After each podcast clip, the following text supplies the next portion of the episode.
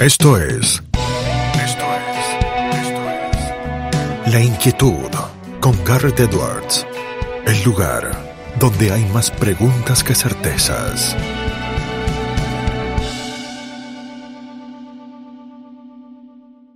La siguiente entrevista aquí en La Inquietud por CNN Radio Rosario es al profesor Peter Betke, economista de la George Mason University en Virginia, en los Estados Unidos, y del Mercator Center.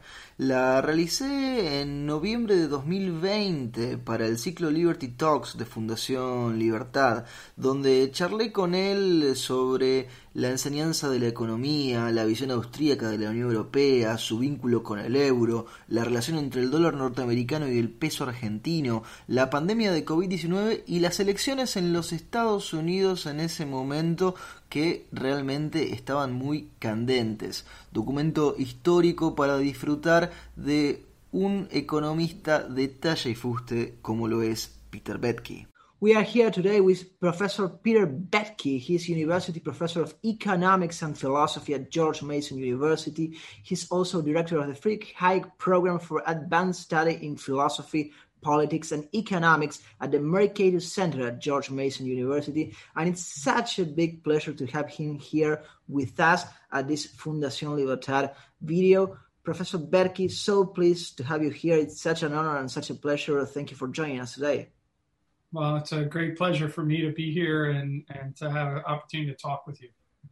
We, we have a lot of questions, a lot of things to ask you. Uh, it's been quite a hectic year. It's been quite a hectic week as well because it's been only uh, when we're recording this a week from Super Tuesday in the States, which also poses a lot of questions about institutions, about elections, about uh, how people choose things and how people regulate stuff as well. Uh, maybe it'd be a good idea uh, to start talking not about that, which we'll talk in a few minutes, uh, but uh, mainly about the ideas uh, of liberty and economics and the, the, teaching of economics, which is something that, that you have written extensively. Uh, I myself am not an economist, I'm a lawyer, but I, have always been interested in how different subjects and different disciplines have uh, different and varied approaches uh, when it comes to teaching. What would you say is the main uh, point of interest uh, and the main idea when it comes to teaching economics, Professor Boettke?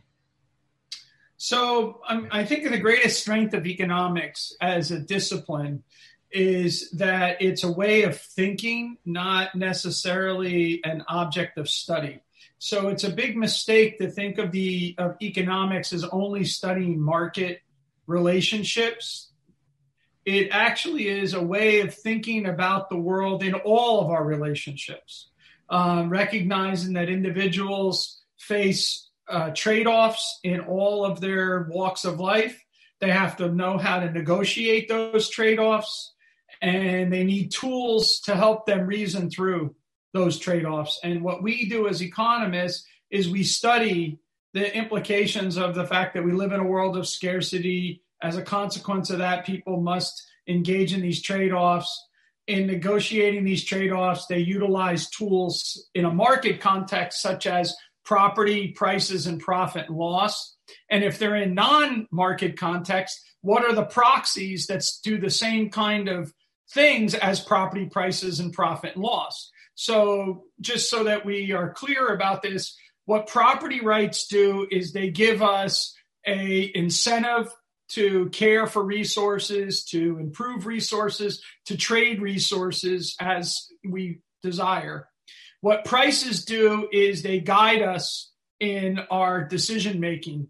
Uh, they they help us. They're they're signposts. If if the price is going up too high, we become more economizing with respect to the good or service that we're talking about. As prices fall, we end up by becoming more. We consume more of them or whatnot. And then profits and losses. What they do is the profits lure us, and the losses di- discipline us. And so it's this entire issue of being incentivized, being guided, being lured, and being disciplined that you have to find in all these other walks of life when you don't have property prices and profit and loss, or in an economy which attenuates those rights.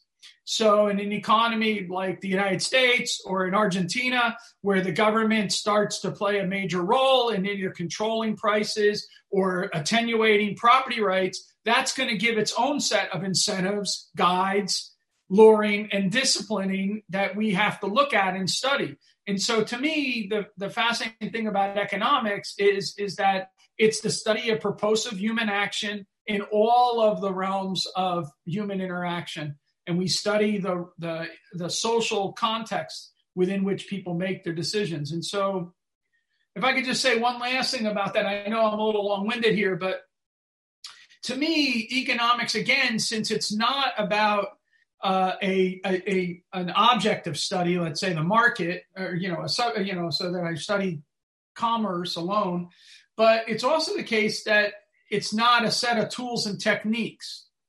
So it's not just a set of tools and techniques, supply and demand curves, uh, sort of sophisticated statistical techniques or whatever. It's actually a tool for the curious. So what you know, what people should be, what you want to do when you're teaching students is you want to enlist their natural curiosity, and that curiosity could simply be, how come this market emerged or how come this institution emerged or this practice? Or it could be why is there such crushing poverty uh, you know in this area? You know why why is that? So some kind of thing that we are curious about that excites our imagination economics is, is a tool it's a golden key that we as instructors help our students learn how to turn that key to unlock the mysteries of the universe. And so, to me, as teachers, we should be enlisting curiosity. Such powerful statements, Professor Boettke. I was just thinking about how strong the idea of how losses discipline us, which you said, uh, really applies to, to our everyday life in a sense that we usually remember our losses more than our wins and we usually feel them even more. And you also just said uh, economy not a, economics not a set of tools and techniques but rather a tool for the curious and a way of actually engaging with what happens around us and in trying to discover uh, how things uh, are the way they are and if they could be different and if so uh, what might uh, entice them or, or, or, or uh, propel them into being different. Uh, you just mentioned the U.S. Uh, you just mentioned Argentina. Uh, you probably know because you're an expert on, on, all these issues that Argentina is a country that, while it uses uh, its own currency, the Argentinian peso, uh, it's a country that it's always worried about the U.S. dollar. It, it tries to save in U.S. dollars. Uh, it, uh, everybody in the country follows uh, the currency exchange rate, and they are always worried about it. what can you tell us from your expert point of view about the U.S. dollar in the future, Professor? Yeah. Uh, well, if I knew the answer for that in any kind of serious way, I'd be in international currency markets, and I and, and you would have to pay a lot more to talk to me. Um, let's put it that way. But um, so I wouldn't trust too much. I do have a book coming out with Dan Smith and Alex Salter, which is on money and the rule of law, and it's an examination of what are the and, and assuming a world of a central bank so not alternative monetary institutions. So, for example, in Argentina, the experience that you had with a currency board, which actually ended badly, but didn't need to end badly. There's a whole story behind that, which Argentinian economists should be studying and communicating to people. And it has a lot to do with the fiscal lack of fiscal discipline in your regional governors. And so that put pressure on the currency board so that the currency board either had to put the discipline back on the regional governors or break. And unfortunately it broke and right and and so and in many ways ever since that experience the, the concepts of neoliberal reforms uh, in addition to the fact that uh, the government government at that time had was corrupt and some other things that happened right? But but it, it sort of put a damper on neoliberalism in argentina that it's never really recovered from in terms of the intellectual culture and everything, as far as I understand. And so I think these mistakes have very serious ramifications when people get them wrong. and and politics undermines them. But uh, to to your point about the U.S. currency, let me just say the following: I think in the United States we're not having an adult conversation, okay, about three issues, and they're not new. They've been around for over a decade now, but we're refusing to have a conversation about them, and they're interrelated to each other. The first one is the fiscal gap. That is the promises that the government has made to the citizenry and the ability of the government to pay those promises in time. This is what's called intergenerational accounting. All right, this is a, is a big issue. And our fiscal gap is significant. It's it's it, well over 200 trillion dollars and probably I haven't even looked at the most recent figures but probably blown up even more because of the of the most recent uh, you know, uh, expansions. That puts a very big pressure on either defaulting on those promises or monetizing those promises, which gets us to the second point, which is that ever since 2008 and the extraordinary measures that were given to the Fed, we don't have a end game strategy for the Federal Reserve System.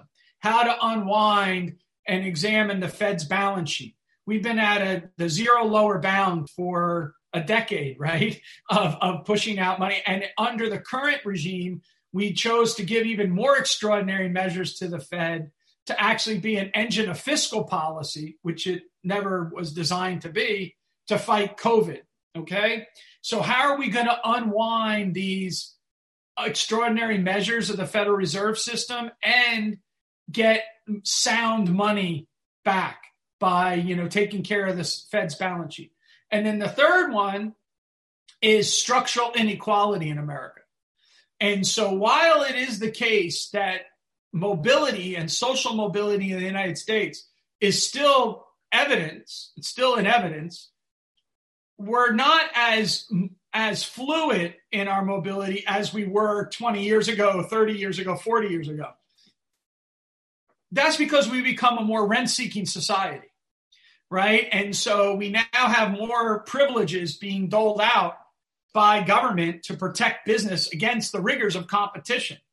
Uh, this is one of the reasons why you have the difficulties with big tech and all these things like that. It, it, it, it doesn't have as much to do with the idea of that a platform economy is a natural monopoly as much as that the platform economies have special privileges that governments have granted to them. That's why you know they lobby the government and, and, you know for so much right i mean this is what they're getting from it so we've gummed up our labor markets uh, we've saddled students with debt uh, in the student debt issue uh, that are you know put people behind the eight ball to start out their life.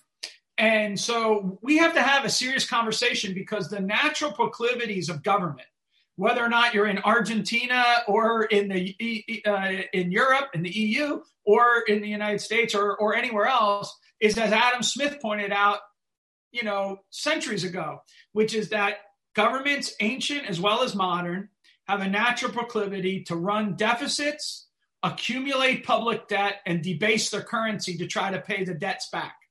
Okay, Smith referred to this as the juggling trick that all governments engage in Deficits, debt, debasement. Deficit, debt, debasement. And when this is allowed to get out of control, it's an economy killer. So when you look at the death of the Roman Empire, if you look at what was leading up before the French Revolution to what was going on in the ancient regime, right? It was a, the hyperinflation and all this stuff. What was going on in Germany prior to the rise of Hitler, right? You have hyperinflation and like that. It's because the the debt deficit debt and debasement aspects of the of the of the order get out of control. So part of the way to understand modern economics is that there's those who believe that the jugglers should ha- have their hands tied or the the objects of their juggling taken away from them or those who believe we should train economists to be master jugglers. All right? And so for the vast majority of economic history of economics, from Adam Smith through John Stuart Mill up into you know the into the 20th century, mainstream of economics believed that we should tie the ruler's hands. We should tie the juggler's hands. So you get best best practices. You know, like a, a kind of a, a what Buchanan calls the old time fiscal religion about you know uh, budget discipline, or you get monetary policy. You know, determined with Bagehot's rule, right? Which is that the central bank is a lender of last resorts, but it should only bail out those firms in a crisis that in fact are solvent. Never bail out the ones that are insolvent, right? But what's happened since the 20th century and the Great Depression was that Keynes and Keynesianism, in many ways, taught economists to become master jugglers. So, not to tie their hands, but to learn how to be more, uh, you know, adept at juggling under more and more difficult circumstances. So imagine you're a juggler balancing with one foot on a ball while the world's, you know, is tipping down or whatever. That's what Keynes is trying to get you to do. And that's what like all of our government agencies in the European Union, in in uh, the United States, in Latin America, that's what they've all been trained to try to do.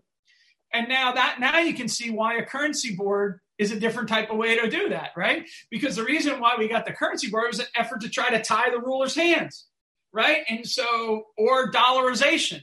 Take, right? This is another way which takes place, which is take the, the peso out of the political hands and tie it to a dollar, which then puts it where though? Puts it in our hands. And our problem is, is or your problem is, is that we become all we we are no longer committed to sound money right that that's not that's not what we're doing we're we're trying to use the uh, as the old adage went, we don't worry about balancing the budget. We worry about using the budget to balance the economy. Well, now we do it with monetary policy as well.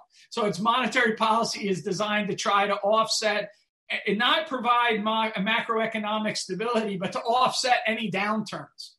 And so we become we've we've moved off the rule of law approach to monetary policy, and that's going to have consequences down the road and that's what my book it's coming out with cambridge 2021 dan smith and alex salter maybe you could put a, a, a link to the to the page for it.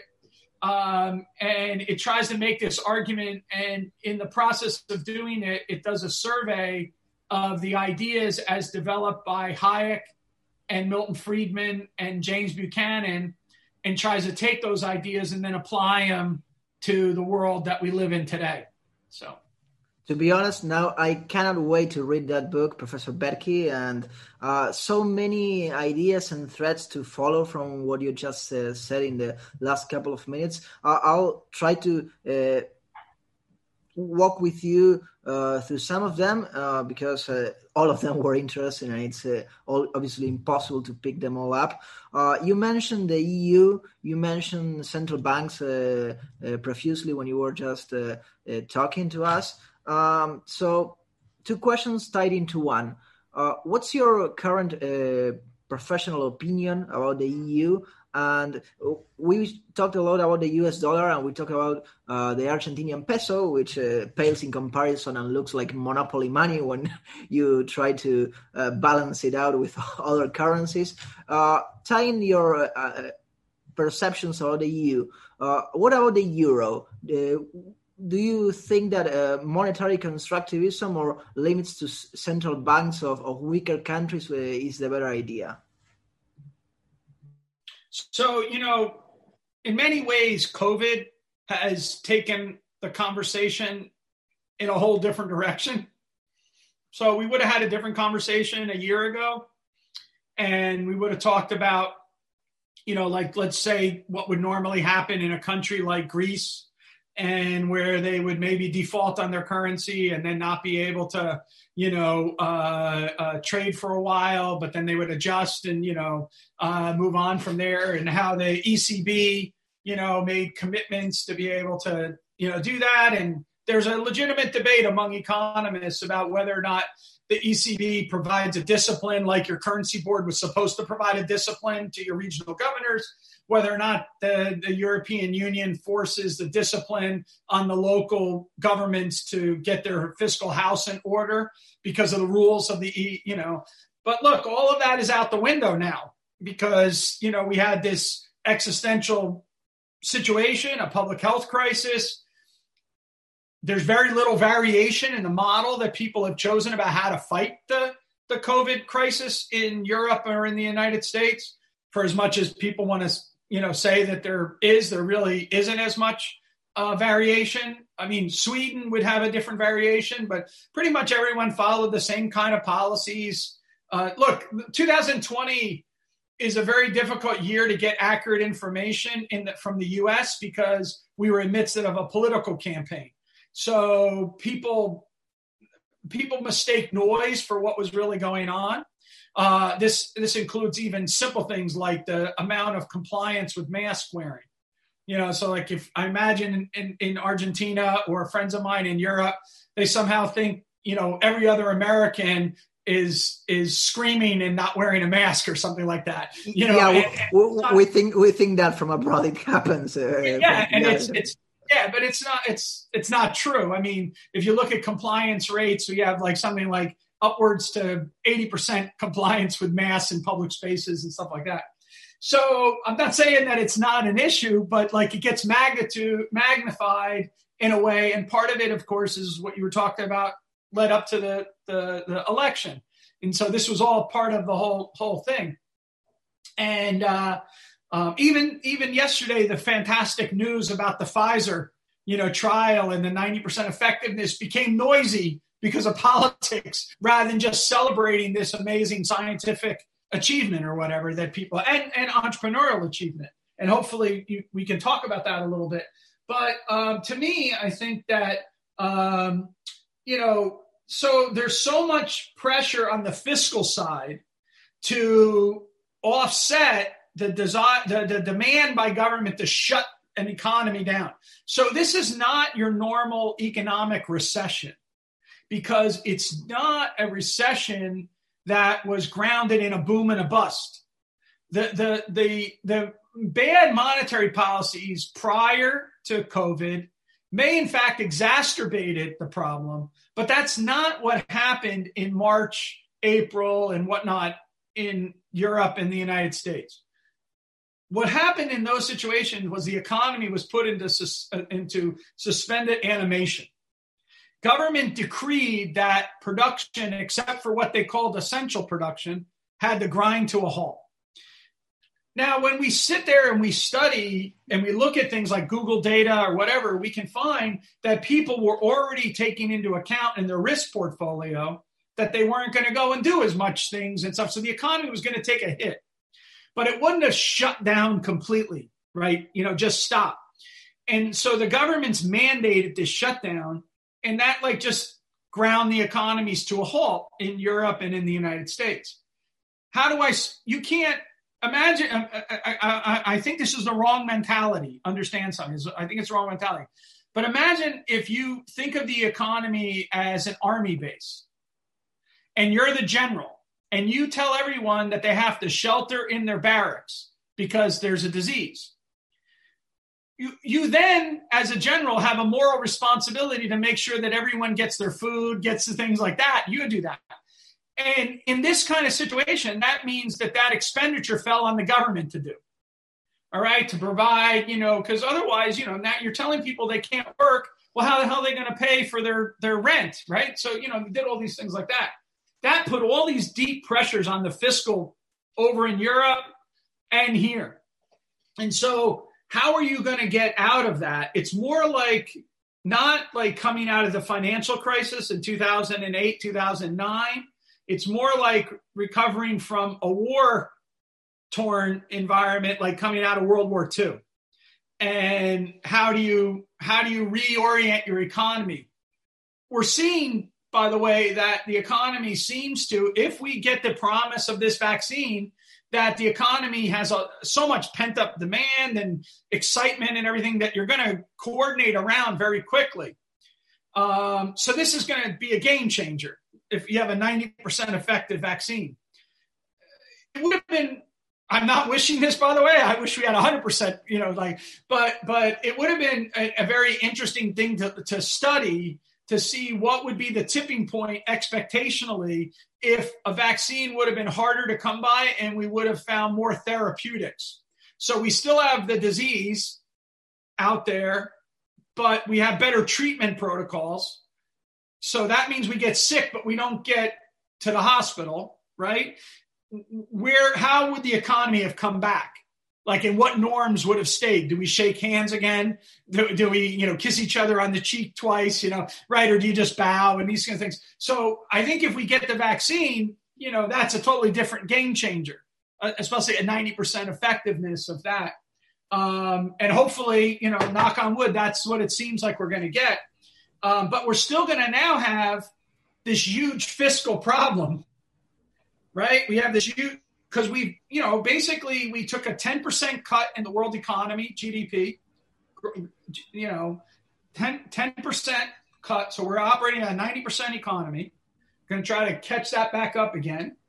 And at the same time, we have now these new fiscal obligations.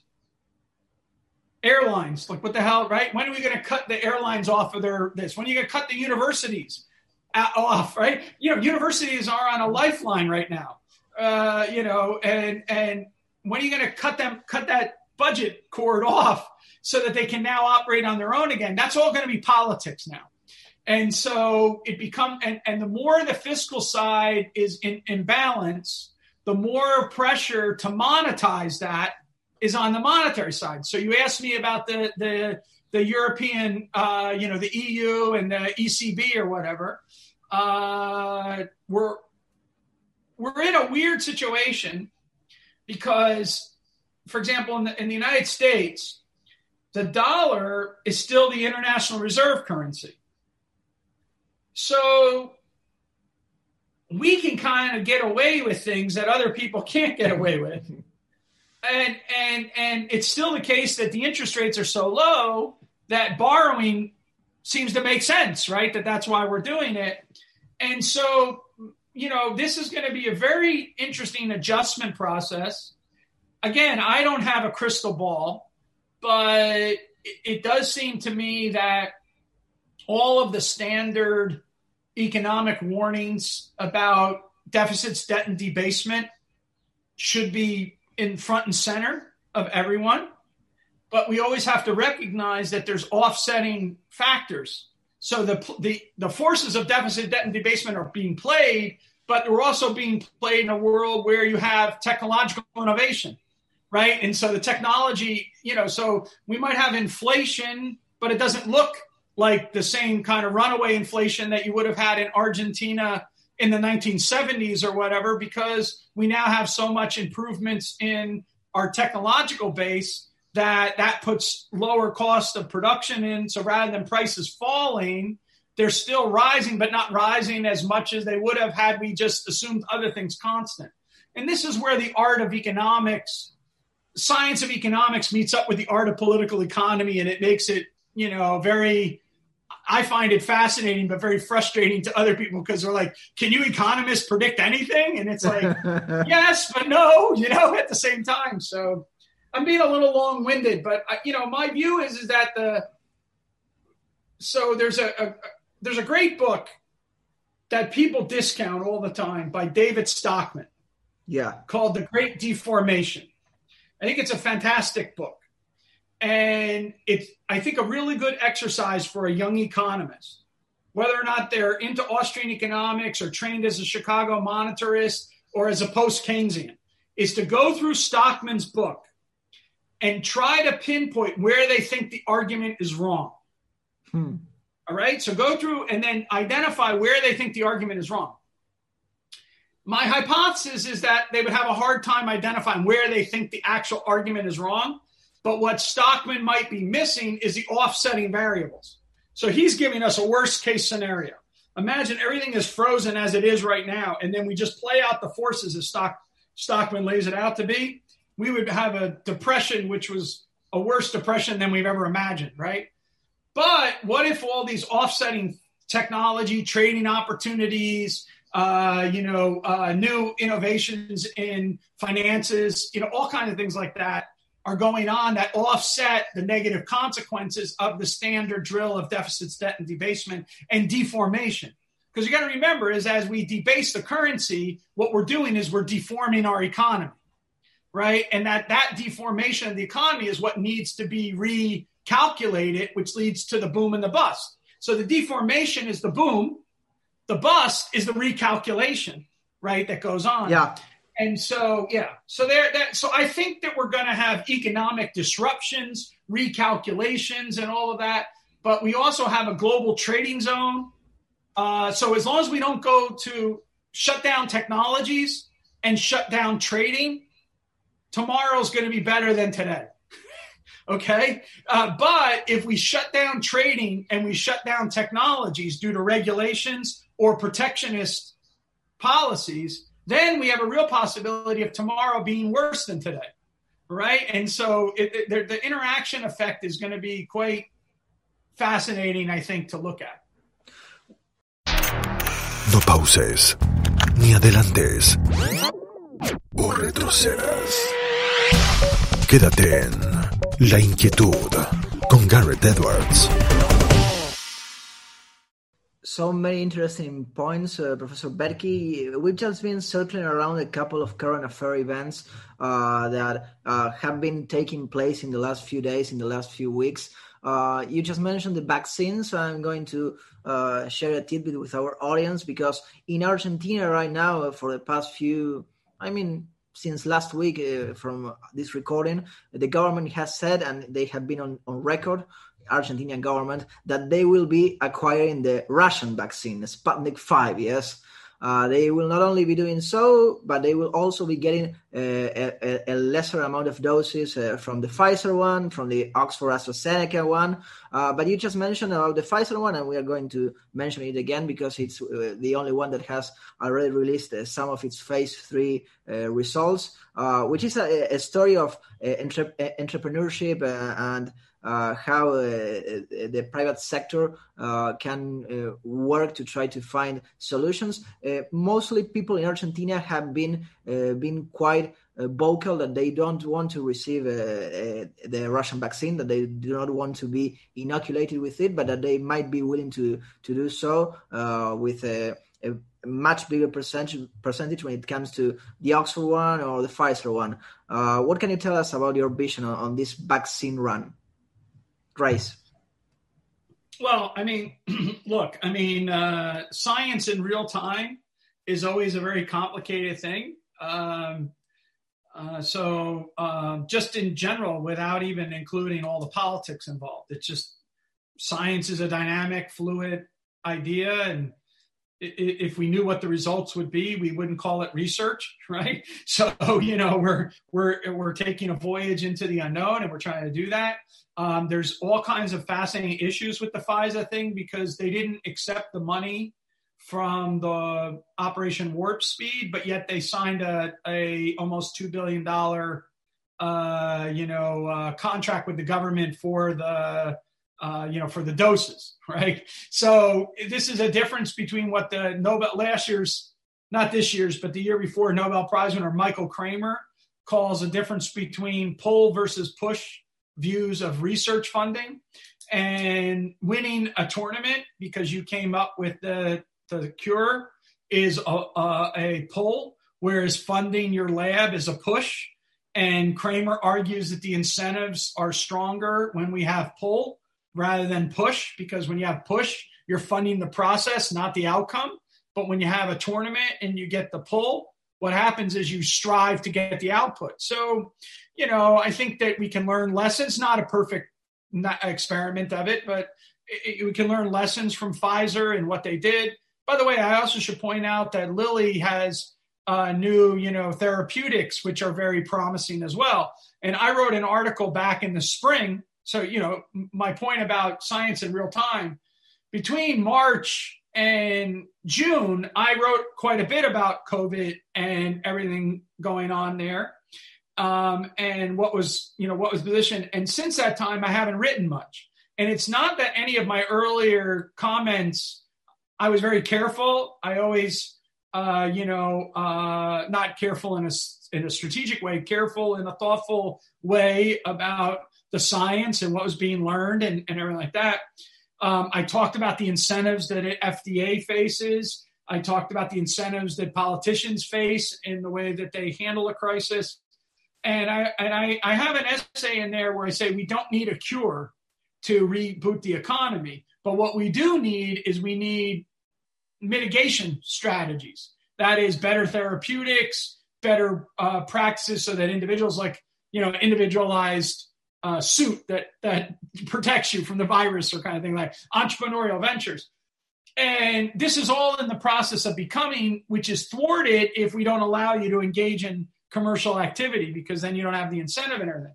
So it's it's kind of you know it's amazing the politics that are involved in this and the international politics. This goes back to your Russia thing or China or any of these other ones. Where do we get these you know knowledge from in the scientific community? So in the United States, you know, we're pretty much focused on what's being developed here internally. Uh, I think there's going to be three or four within the next month, which will all be coming online. Difficult it is to have people are going to say no, I don't want to have the vaccine. Um, and so, how are you going to have compliance to a vaccine at the same time as you uh, respect people's liberty and autonomy? Okay. And so this brings us back to, you know, an age old question from John Stuart Mill about the harm principle, you know, and, and all the, so to me, there's so many fascinating questions of a legal, of a moral, of a political nature for us to study. Again, I'm an academic, so I study these things. You want answers to these things. I, I'm, I'm studying mm-hmm. them. But to me, I keep on returning to like first principles. And I'm like, okay, so how would, if we applied Mill's harm principle, you know, chapter five of On Liberty. And, you know, his first line is that the state has no, the individual has no responsibility to any other individual, provided that it's their, in, their actions don't at all in, infringe on anyone else. But then his next line is, and he uses the phrase actions presidential, uh, prejudicial, pre, prejudicial to others. So if my action is prejudicial to others, then all of a sudden I have a responsibility to actually maybe be disciplined or whatever. Well, this is a classic example of that, right? And so it is. Uh, and so now, you know, how do you balance the desire to have liberty and autonomy and freedom of choice with the necessity of protecting your community and all these things like that? And so I think we're going to have to have serious, again, honest adult conversations about these issues rather than emotional outbursts you know that you're evil you're you're not. And and and so i think that that uh hopefully i mean i can't wait for the vaccine and i can't wait to get back to in-person activities because i miss my in-person teaching i miss traveling i miss interacting with people zoom has been a great uh substitute at the moment but i want it to be. it's not the same yeah I want it to be a complement. I don't want it to be a substitute, you know, for my life. And so I want to get back to normalcy as fast as possible. Um, and so I have great hope in science. Yeah. Professor Boettke, beforehand you mentioned three issues that the U.S. have not been tackling in the at least the past few decades. Uh, one of them was uh, the way that it has turned into a rent-seeking society. We just yeah. had uh, you just had elections uh, last week uh, even though one of the contenders still has not uh, acknowledged the, the results of, of, the election. Um, there's this uh, notion in Argentina, and I think it has been taking place all along Latin America. And uh, this is um, an adjective that uh, it's actually not a positive one. That uh, we feel from down south that uh, United States politics, American politics, have Latin Americanized in a way, at least in the, in the last couple of years. Uh, would you agree with that uh, idea, and why, Professor Boettke? So first, uh, let me say the following thing: uh, I, I, do not believe that there's any kind of you know massive voter fraud. I do think that the normal shenanigans that go on in politics and in particular machine politics goes on for both sides. And it just is never of a magnitude that it's actually the determining factor in this regard. But we have a system set up that allows you to explore these various different avenues. And trump is not the first person to ever do this uh, i mean he's the most loud about it and it's the most central position because it's the president. It's not the local gov. It's not the governor of your state, not the mayor, not the senator or whatever that's running. But we have institutions that are robust, it seems, against silliness. And so as the process works out, and if it goes the way all of us expect, the the judges are going to throw the cases out. The state elected election boards are going to throw are going to you know dismiss the charges, and you're going to have a situation where Trump doesn't have any avenues except to concede and move on. He's going to try to do something so that he has a future and that his movement, whatever the hell you call it, has a future. He, he you know, he's not going to get a show on ABC. He, you know, he's going to probably have like, you know, be like Glenn Beck or, you know, one of these other ones that have an alternative TV show or something and you know he he probably is going to prepare to try to run again in four years right i mean that's that's trump you know that's that's who's going to try to do uh, the republicans are courting him at the moment to stay engaged because they want his energy to help them in georgia um, but you know at, at, some point you know it just gets uh, silly for them to keep on hooking their cart to this horse because he is not someone who can ever govern in the middle. He can only right govern in the extremes. I should say the following thing so that listeners, especially libertarian listeners, understand a point is that um,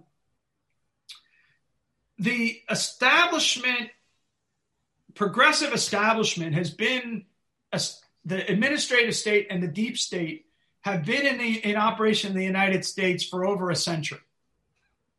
To get the kind of world that those of us who are libertarian would like to see, that has to be dismantled. Okay? So part of the of the appeal to some libertarians of Trump was that he seemed to be willing to challenge that apparatus. But Trump himself is not really a challenger he's actually one of them. All right, he, he's he, you know he, he he became a wealthy man because he's a master rent seeker, not because he's a master businessman. He's a master rent seeker, and I'm not talking about his taxes. There's a big confusion over the taxes because of politics. He prepaid millions of dollars in taxes. The difference is is what he owed at the end of the year, which is like all of us do have any kind of 1099 income but uh, but it's amazing that his his his accountants were able to whittle down you know, to that. But but he paid millions of dollars in taxes. Don't anyone think he just paid seven hundred fifty dollars? But uh, but they you know people make the claims that they want to make or whatever. But you go back and you look at like the way his real estate deals were and everything like that. He's always been a shyster. He got government to give him tax abatements. He gets government to give him special privileges or like that. And then what he did was he oftentimes engaged in very unsavory practice with subcontractors, which he would agree to a deal with a subcontractor for say a hundred, and then when the deal was done, he'd say, "I'll pay you 10. And the subcontractor would say, "No, we agreed to a hundred. And he'd say, "Take me to court." And they'd say, "All right, I don't, I don't have the ability to take you to court. Just give me my 10." And so he's done this like forever. All right. So he's a master rent seeker. He's exactly all the problem with the system that we have. Politically privileged people that benefit themselves at the expense of everyone else. And so he understood the system, he could criticize the system, but he wasn't going to actually ever be the person that tore the system apart and did it in a constructive way. So the fact that he gets associated with that has put the, critis- the critical movement to challenge the administrative and deep state back about a generation because now it's all identified with a right wing populist who was, you know, problematic in the way that he dealt with injustice and immorality and corruption and stuff. So, all right, just put that on the table. Quite interesting. Let, let, let, let, me add because that that's actually uh, a discussion and a debate that's been taking place abroad because uh, we have also seen a quite a, a, a big amount of uh, libertarians or so-called libertarians that have been vouching for, for Donald Trump while he was uh, still before the election and after he his loss. Yeah, I, I, I mean, I, and I can understand why that people are nervous about the new regime because sometimes they talk as if every dollar that's been earned since you know 1980 is an unearned dollar and therefore it can be confiscated uh, they uh, you know advocate for the green new deal and you know there's sort of a, a, bunch of different you know policy things and and you know i disagree with them on public policy uh, right? Seriously. But I do agree. Remember what I said. One of the issues is that we have a problem of structural inequality in America. And one of those issues is actually embedded in our criminal justice system that disproportionately harms segments of our population and leaves others to have second, third, fourth, fifth chances. Okay. So we've over criminalized a lot of activity and it disproportionately falls on minority populations, the burden of that. Um, and we need to rethink that. And and we do have a problem of you know police violence in America, and we have a, a militarization of police. That this is a reality. It's not a made up issue, right? The the the, the you know, and and a large part of it again is maybe bad policies related to the drug war and all kinds of other things which have created issues. Um, but you know, Trump one last thing just on Trump is that yeah. you know there's a false there's a false view that prior to COVID, Trump had this economy clicking at unbelievable like levels of growth, right? Again, we weren't at that at high levels of growth. We were we were doing okay, and certain segment of the economy was doing well, and you did have historically low unemployment rates for certain segments of the population. But we also had the highest level of joblessness. So this gets forgotten. You can watch a great, uh, listen to a great episode of Econ Talk with uh, Ed Glaeser on the issue of joblessness with Russ Roberts. And you should tell all your listeners to listen to this because these are people that are no longer looking for a job because they don't have any faith that there is a job for them to have. We were at historic levels in our society at that at, at that point. Yeah, and people so who have just given up. Given up. And what's going on with that, right? What's going on with that? If you read the book by Deaton and Case, Deaths of Despair, we have this rise of alcoholism, drug abuse, and suicides that we haven't seen in, in you know generations in the US. What was going on? That's all pre-COVID, right? The book was published in March of 2020 based on data collected, you know, for 20 years prior to that. So what has happened in our society is tumultuous and extremely uh, you know important for us to get a handle of of these these issues. And i think that goes back to this issue of the structural inequality. People don't feel that they can be a stakeholder in the american economy like they once thought they could be. And so and where did that come from so I think it's misidentified when you say, oh, that came from globalization mm. or that came from increasing markets or neoliberalism or whatever you call it, right? I think what it came from is more state involvement in our labor markets. And this is, goes back to your question now. So this is where our labor markets became more like Europe than they became like the United States. They became more regulated more uh, you know difficult to let go of employees therefore less probable that you're going to hire employees right? And with that comes our politics. So what has happened in our politics? Well one of the things that's happened in our politics is that people want to say that it's about moneyed interest that there's more and more money coming in and corrupting politics. But if anything we learned in this last election is that money doesn't guarantee wins right? Hmm. You know, the, the Democrats threw hundreds of million dollars to try to get Lindsey Graham out, and, and, he didn't win, you know. And other people, Bloomberg spent a ton of money in various different places to try to to to, to win, and so money doesn't doesn't dictate the outcomes like people want to make in the simple formula. But what has happened is we've had an increasing amount of polarization. And so rather than than people governing through compromise, right? They they treat everyone else as evil and and and and I I, I um I recommend to your to your listeners a book by Ed Shils called yes. uh, on, on civility, and uh, there's an essay in there on civility and liberalism, and in in that essay he distinguishes between machine politics, ideological politics, and responsible politics, and his argument is that civility is necessary at the highest levels of government in order to be able to get responsible government.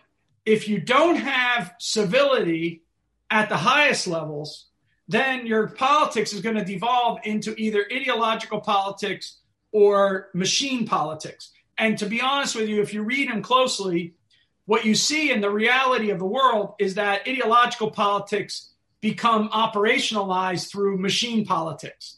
All right. So it all becomes machine politics versus responsible politics. I want us to think again about what it means to have a civil society where we treat one another as one another's dignified equals, that we learn that we rule not through truth claims in politics, but instead through discourse and compromise.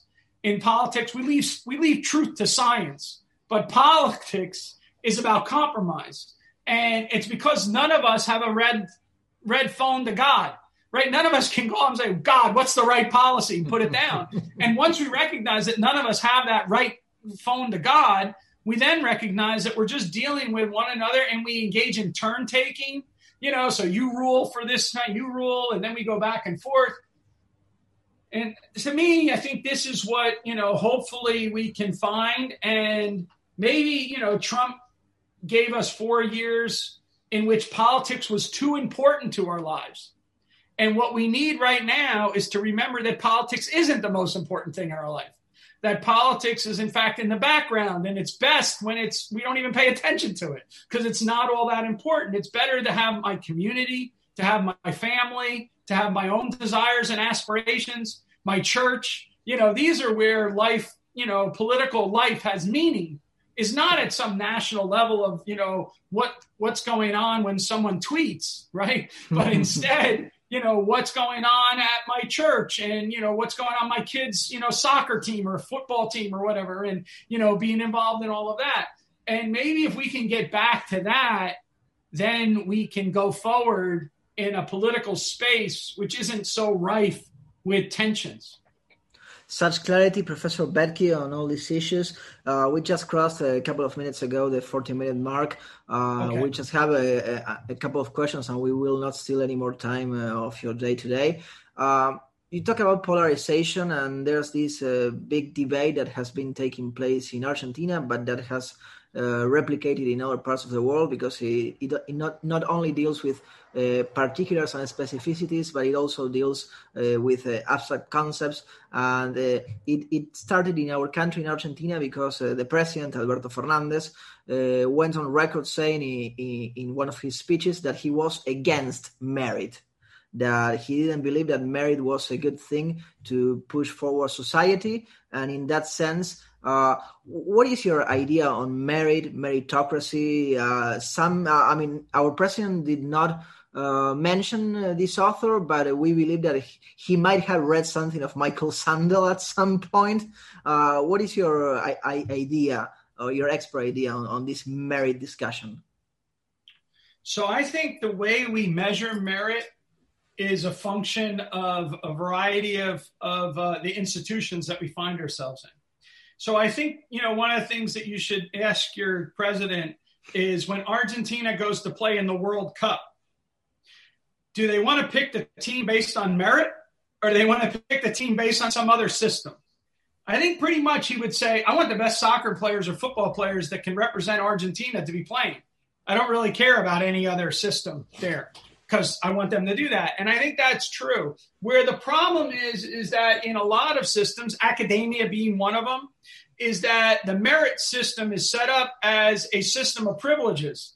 And we take tests and then we're awarded privileges on things that are not necessarily tied to performance. So we have merit but not tied to performance. In a football match, merit is tied to performance. It doesn't matter if a goalie is the best goalie ever in practice, but when they get into the game, the balls just keep going by him, and they're like, "Hey, you know, got, that goalie will get pulled as fast as possible, right?"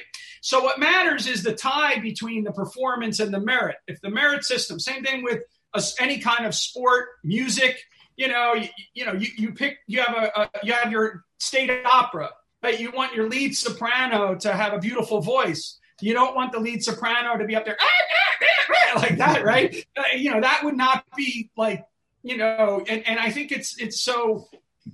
Let me just let, let me stress this point because in ancient China, in more recent India, we had merit systems, but they were designed to pick bureaucrats. okay, and so there's a great study that was done by Andre Shleifer and Robert Vishny, and it's it's on the uh, the talent, the allocation of entrepreneurial talent.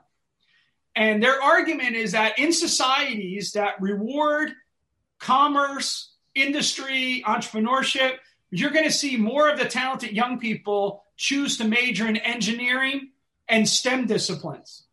But if your main way to make resources and get resource command of resources, and no offense to you, uh, is through the political process, you're going to see more people going to lawyers.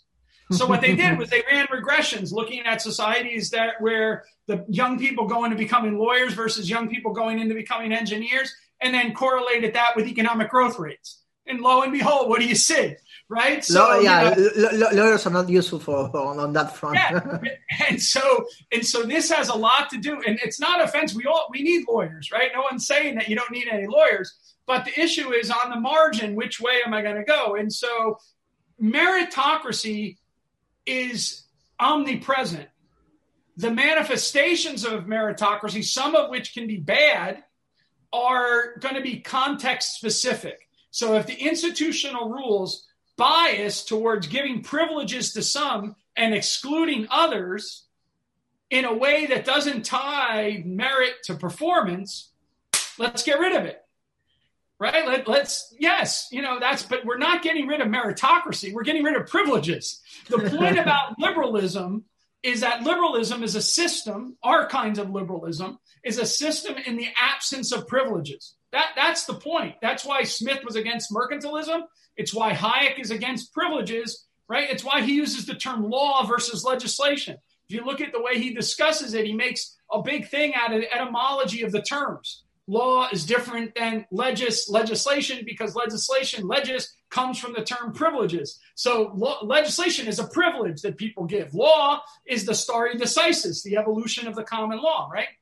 So we want to get a system in the absence of privilege. We'd like to have a political system that exhibits neither discrimination nor domination. So, non discriminatory politics, non domination or politics, that creates an institutional framework. And if you allow that institutional framework and allow people to give it a go, then what you're going to see is that ordinary people can do extraordinary things if given the freedom to pursue it. Whereas in the alternative system, what they're basically saying is extraordinary people can do extraordinary things if we give them the power to do it. And it's that liberty versus power paradigm that has been battling back and forth for a millennium that continues to be the struggle that we face today. And we need to actually be very articulate and defend that. And so you know, this whole battle over meritocracy is is huge at the moment because it's not that we should be, you know, blind to the the privileges that exist, but we shouldn't assume that every system that requires on merit is a bad system. Professor Boettke, it has been an absolute delight to be chatting with you today. Uh, one last question, which uh, might have a short answer or a long answer, you'll decide. is there is there something that you would have been like to have been asked, but I didn't? No, but I'd like to be back on your show in two folds. Once when the book on money and the rule of law is out, and I have another book called The Struggle for a Better World And I think that your audience there would uh, be into the struggle for a better world because that's an argument about how uh, a we need a full throated defense of liberalism in the world today, in the context today. So, thank you very much for having me on. Uh, I was thrilled to be here, and, and I applaud all of you in Rosario for your commitment to liberalism and to Austrian economics. And uh, I've, I've yet to make the trip down there for the Austrian seminar. And I hope someday, with COVID be gone, that I'll be able to make that trip and enjoy, uh, you know, uh, some uh, some good Argentinian steaks. It, was our greatest uh, pleasure, Professor Boettke. We'll love to have you here at Fundación Libertad in Argentina uh, as soon as possible and to have you again on our show. Uh, I mean, even a copy of Living Economics, uh, one of your latest books, made it to Argentina, Rosario. We, I yeah. have it there. I have tell your tell your listeners that this is my you know my new book that's just out. It's called The Four Pillars of, of Economic, economic and, yeah, and you can get it at AIER. Um, awesome. So, I, I, I, actually visited AIER uh, back in, in January. I had a great time uh, with them. So, uh, good yeah, mention yeah. good nod to our friends there. So, we just spoke with Professor Peter Boettke, University Professor of Economics and Philosophy at George Mason University and Director of the Friedrich Hayek Program for Advanced Study in Philosophy, Politics, and Economics at the Mercatus Center at George Mason University.